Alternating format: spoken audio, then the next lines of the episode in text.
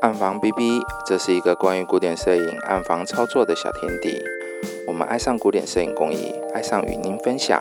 大家好，我是节目主持人 B B，欢迎大家收听本期的节目。今天来介绍一本书哈，呃，书名叫做《解读摄影大师》。那我是在博客来买的电子书啦，那这一本书我已经买了啊，是在博客来买的。那我觉得它，我现在还没有看完，我大概看了一半。我觉得它里面的内容还不错哦，啊，想要介绍给大家来看看。好，我之前也有介绍一本书，叫做《摄影的精神》。那我觉得跟这一本配合起来看，其实还蛮不错的。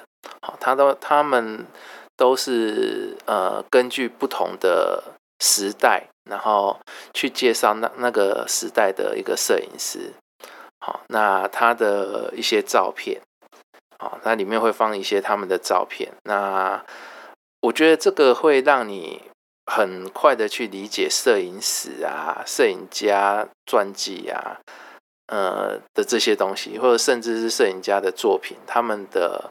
呃，那个年代，他你怎么去解读他的作品？哈，我觉得这这个书还不错，哈，蛮推荐给大家的。他书的前面有一些推荐语，哈，那是一些不同的大大，好，他们介绍这本书啊，他们的看法，我来念一下好了。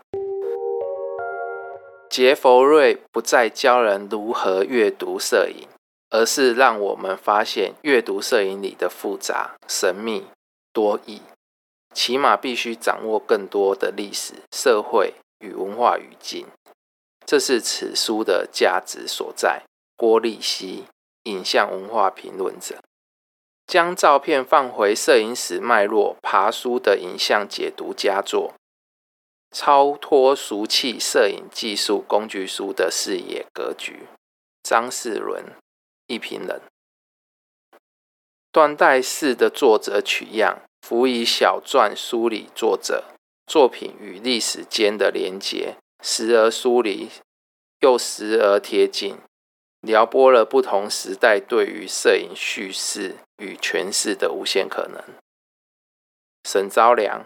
台艺大兼任副教授，终于有一本这样的摄影书出现，如深山大道受田本研造启发，一张大战风景可能就是科兹科特兹的风原风景。本书叙述由摄影诞生的关系故事，让我们明白摄影不只是编织单一版本的摄影史，还有更多值得抽丝探索。黄雅纪，雅纪画廊负责人，透过大师经典作品的解读，使读者能穿梭在各时代流转中，摄影者的孤战及影像力道的淬炼，他们都在注解时代的真情真意。简永斌，自由摄影撰述策展人。以上这些就是呃一些对于他的推荐语，哈，对于这本书的推荐语。那我先来讲一下我自己为什么觉得呃这本书呃很推荐给大家去看啊，因为主要是因为像我我自己在学古典工艺嘛，那古典工艺它其实。呃，我在学的时候其实是看技术的书，那基本上我不不是很了解说每个时代呃的哪些摄影师他是在用这些工艺。那这本书它其实有很多，呃，他介绍每个摄影师，他都有附上呃年代，好，那照片也有，好，那他会去介绍这这个摄影师的生平，好，那我觉得这个。对于我厘清说，呃，我自己在学古典工艺的时候，那他每个工艺，他那是那个时代的一些表现，或者是呃，他们是用什么样的方式去拍照，好，这个让我可以比较容易理清，好，那这些呃历史的脉络。另外还有一点就是，我一直很想做一个。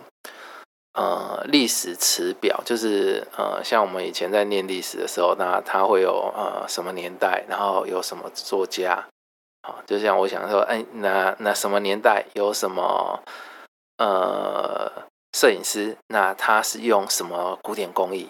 好，那那个年代呃最流行的是什么？那什么什么技术是在哪个时代采访才产生的？好，这些我我一直很想做这一件事情啊，并不是为了要发表或什么，是只是自己很想要了解呃自己学的东西在。在历史上是怎样的一个定位？那虽然现在我我我做古典工艺呢，也不见得是用呃以前的方法，那有有可能有很多呃现代的仪器啊，那可以帮助我们做新的东西。不过我还是会想要回去了解啊。那基本上因为我不是科班出身，那像这种书籍啊，其实就比较容易去帮我了解说整个历史的一个脉络。还有就是，呃，它它其实页数还蛮多的，四百四十八页啊。那它里面就介绍了大概七十几个摄影师。那它对于我来讲，它其实呃，可能也可以当做是一本工具书。就是呃，其实我对于人名的记忆很差，就是哪个摄影师哪个摄影师，其实你要叫我讲出人名来讲，我觉得还蛮困难的。那呃，有这样子一本书，其实我觉得我我我想要跟人家表达的一些呃摄影的看法，我会呃根据不同的摄影师来来做一些申论的话，其实我觉得呃它可以当做是一本工具书，我觉得是还蛮好的。好，虽然我现在到现在还没看完哈，而且它里面的内容不是非常的。像我喜欢看小说，我觉得它的内容不是非常的有趣啊，那看着看着就很容易睡着。不过我还是非常推荐大家去买这本书回来看，好，大概就是这样子啊。我没有没有没有叶配啊，啊，因为我这种。这么没有听众的频道，应该也不会有叶配哈。只是我我是想要跟大家介绍一下这本书，因为最近才刚刚出来。好，那我在书局的时候有翻到，所以我觉得还蛮不错的啊，所以很快我就去买了。那也介绍给大家，就这样，谢谢啦。如果你喜欢这个频道，请帮忙订阅、分享、粉丝页按赞。如果你有相关的疑问、建议或想鼓励 B B，也欢迎留言给我。